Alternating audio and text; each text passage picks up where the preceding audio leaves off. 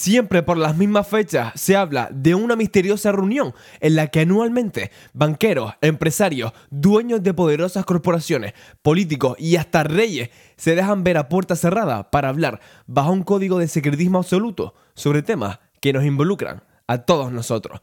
Pero más allá de la conspiración y las teorías, ¿qué es realmente el Club Bilderberg? El Club Bilderberg es una conferencia que se celebra anualmente en distintas localizaciones de Occidente y que reúne a personas influyentes de todo el mundo en los ámbitos económico, político y mediático. La naturaleza reservada del club, junto con el alto nivel de sus asistentes, han generado a su alrededor un aura de misticismo y teorías de la conspiración hasta nuestros días. El origen del club se remonta a los años 50, tras la Segunda Guerra Mundial y el lanzamiento del Plan Marshall, cuando comenzó a crecer en Europa un rechazo a Estados Unidos, una visión que preocupaba a la élite europea en un contexto de Guerra Fría. Así, Personalidades como el político Joseph Joren Rettinger político y activista exiliado en el Reino Unido, promovieron una conferencia con participantes europeos y estadounidenses. No es casualidad el feeling que tiene Polonia con Reino Unido y con Estados Unidos, como por ejemplo en la guerra de Ucrania, que será para un episodio aparte.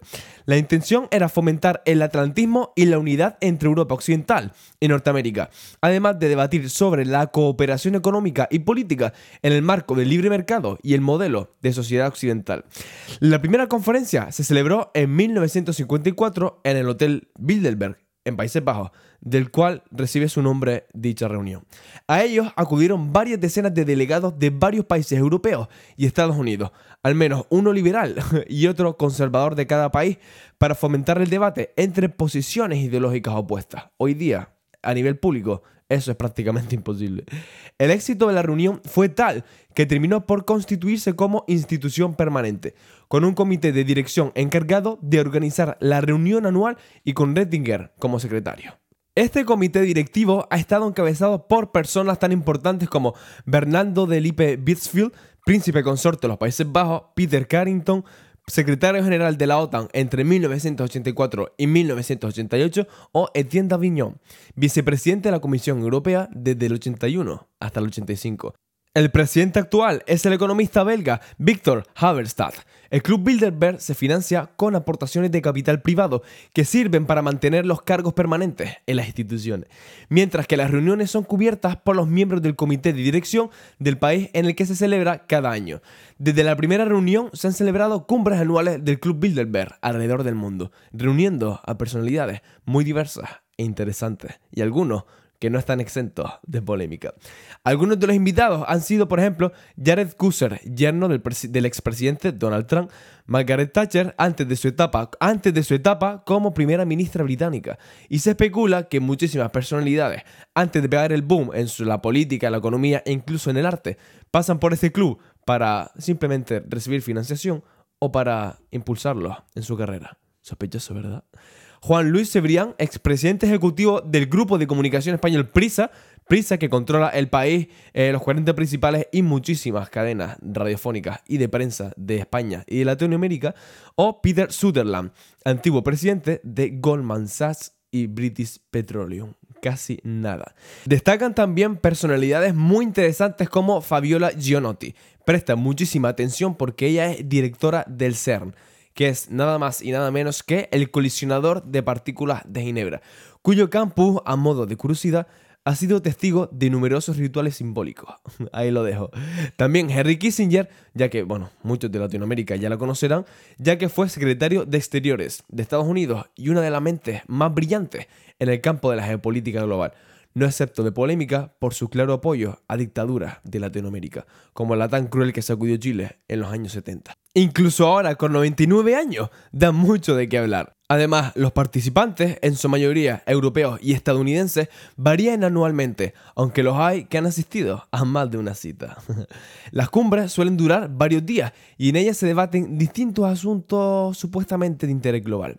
Uno de los aspectos, y el más controvertido de todos, es que sin duda da juego a la imaginación colectiva, y este es el secretismo.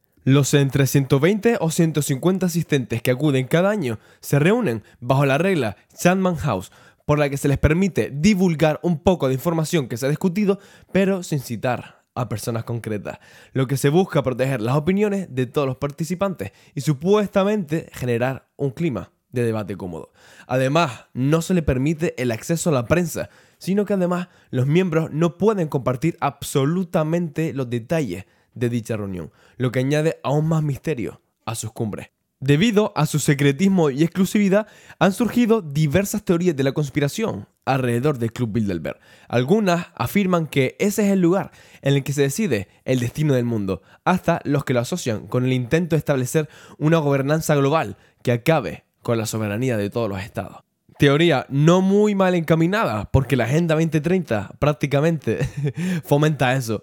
Por no hablar de que también se dice que entre esas paredes se organizó el atentado 11S, e incluso que se planificó eh, lo que hubo en el año 2020. ¿Se acuerdan los confinamientos y tal, vale? Para que no me censuren estos hijos de perra. Una cosa es tener pruebas y otra es hablar por hablar. Tú siempre tienes la última palabra. Aún así, si supuestamente hablan problemáticas que nos involucran a todos, ¿Por qué no comparten dicha información de forma transparente? Total, si lo que hablan es por el bien de la humanidad, ¿por qué tanto secretismo y obsesión por evitar filtraciones? Pero bueno, más allá de las teorías conspirativas y su férreo control por esas filtraciones, el Club Bilderberg sienta a la mesa a individuos con gran poder a nivel internacional. Como ya vimos, hay quien ve este club con dudas y preocupación, dado todo el secretismo que lo envuelve. Otros, por el contrario, ven esta organización como un foro útil en el que las personas de alto nivel tienen la posibilidad de debatir sobre el mundo, sin sentir presión mediática. ¿Tú qué crees que ocurre realmente en el Club Bilderberg? Házmelo saber por el Instagram que encontrarás en la descripción. Y dicho esto, suscríbete en tu plataforma de podcast favorita para no perderte ningún episodio. Estamos en Spotify, Apple Podcasts, Evox y en todas las tochas de podcasting. Suscríbete para no perderte ningún episodio. Comparte el podcast también con tus amigos o cualquier persona que le pueda interesar este tipo de información. Esto no todo el mundo lo sabe, así que compártelo para abrirle un poquito más la mente. Y lo más importante, ¿vale? Y es que me sigas y me hables por Instagram. ¿Por qué? Porque me encanta conocer qué se te pasa por la cabeza y qué tipo de contenido te gustaría escuchar en este maravilloso podcast. Así que no lo olvides, sígueme y háblame por Instagram. También en Apple Podcast o en Spotify, coméntame una reseña y puntúame con 5 estrellas, porque siendo sincero, este podcast se lo merece. Muchísimas gracias por estar ahí y nos vemos el jueves con el próximo episodio. Cuídate mucho y hasta pronto.